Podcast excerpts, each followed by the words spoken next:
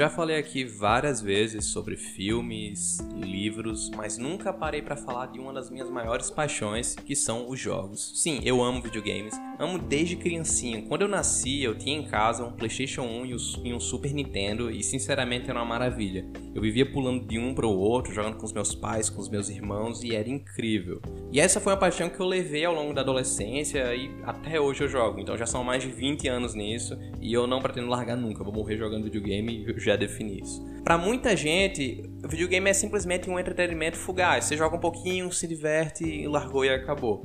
E é compreensível ter essa visão. No entanto, de 30 anos para cá, nós vemos um desenvolvimento cada vez maior de narrativas profundas, ricas e verdadeiramente boas dentro do mundo dos jogos. Eu vou falar disso um pouco e como é a minha experiência.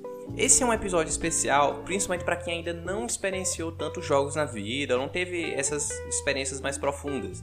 Se você já jogou, acho que você vai gostar, porque você vai se identificar. Mas esse podcast é para você aí que, que não joga tanto, ou talvez que gostaria de jogar, ou talvez não vê muita graça, mas ao menos para você ver um pouco de como é. o que é que a gente enxerga quando a gente tá jogando um jogo, beleza? Eu me chamo Júlio Oliveira, você está no Narrativamente, e por onde é que podemos começar? Primeiramente, a noção de arte relacionada aos jogos. Para quem não sabe, os jogos são considerados a décima arte. Isso porque eles têm elementos de todas as outras artes. Então você tem, por exemplo, toda a, influência do cinema você consegue encontrar na forma que vários, várias histórias de jogos são contadas.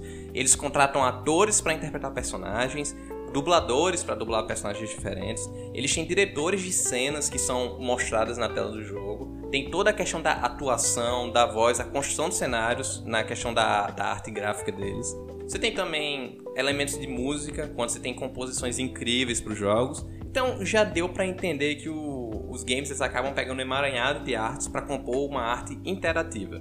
E aí que entra o verdadeiro diferencial, a verdadeira experiência para quem é um jogador, que é o seguinte: diferentemente de um livro ou de um filme, vamos lá, no livro eu leio as cenas, leio os personagens, eu construo isso na minha mente e é uma experiência maravilhosa. Nos filmes, essas informações são compostas e dadas pelo diretor, pela equipe de filmagem, pelos editores, pelo pessoal dos efeitos visuais, e essas imagens são recebidas por nós, a gente interpreta as imagens já prontas, né? Os jogos eles usam uma técnica diferente. Você tem todos os elementos visuais que tem no filme, com a diferença que você vai controlar um personagem. E você pensa, não, pô, mas é só mexer no controle. Acontece, gente, que não é só assim. Você simplesmente está compartilhando momentos, emoções e ações com aquele personagem. Você se torna um comparsa de seus atos. E isso tem, tem duas coisas que são importantes. Uma, emocionalmente, ele consegue te pegar de jeito, porque você não está vendo um terceiro fazendo aquilo. Você está sendo essencial para a execução daquela ação. Então, de novo, você é um comparsa daqueles atos, sejam bons ou sejam ruins. E, em segundo lugar, na real, isso é um grande exercício de empatia, mas um exercício grande, porque não é você se colocar no lugar do outro, é você ser o outro, basicamente. E nesse momento, os jogos conseguem proporcionar experiências que diferenciam muito de outras obras artísticas. Um filme, ainda que ele possa mudar o ponto de vista de um personagem para o outro, um livro também faz isso, como por exemplo Game of Thrones, que cada capítulo é com um personagem diferente. Nos jogos você pode simplesmente controlar um personagem, um personagem diferente, jogar com um personagem diferente. Isso nos traz momentos super interessantes que levam você a questionar o que é que você faria. Um jogo que faz isso muito bem é o The Last of Us Parte 2. Caso você não conheça, procure, recomendo, é o meu jogo preferido da vida, mas ele faz isso e é maravilhoso. E esse tipo de experiência é uma coisa que realmente me moldou como autor. Toda vez que eu estou pensando num livro, numa história, eu sempre tenho essas referências dos jogos, das suas narrativas e principalmente das suas abordagens.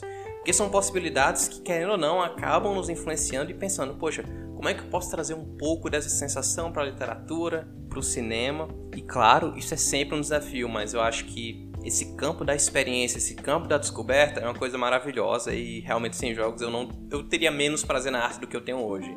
Então eu sou muito grato e recomendo aí para quem quiser experimentar, procurar um jogo do seu gênero, uma história que pareça boa, olha a sinopse dos jogos, olha a sinopse. Imagine que você está procurando por um filme ou por um livro. Vá para uma história que te chame a atenção, porque tem jogos para todos os gostos e, enfim, é, aguardem porque no futuro eu, eu quero trazer algumas histórias de jogos, algumas narrativas, escolhas e outras coisas para vocês. E lógico que não se preocupem se você não joga, se você não conhece, vou deixar tudo explicadinho. Tudo bem? Então, isso aí foi só um compartilhamento rápido de experiências. Eu, eu, eu simplesmente sou apaixonado por isso. Então, muito obrigado aí por você que ouviu até aqui. Até o próximo episódio. Valeu!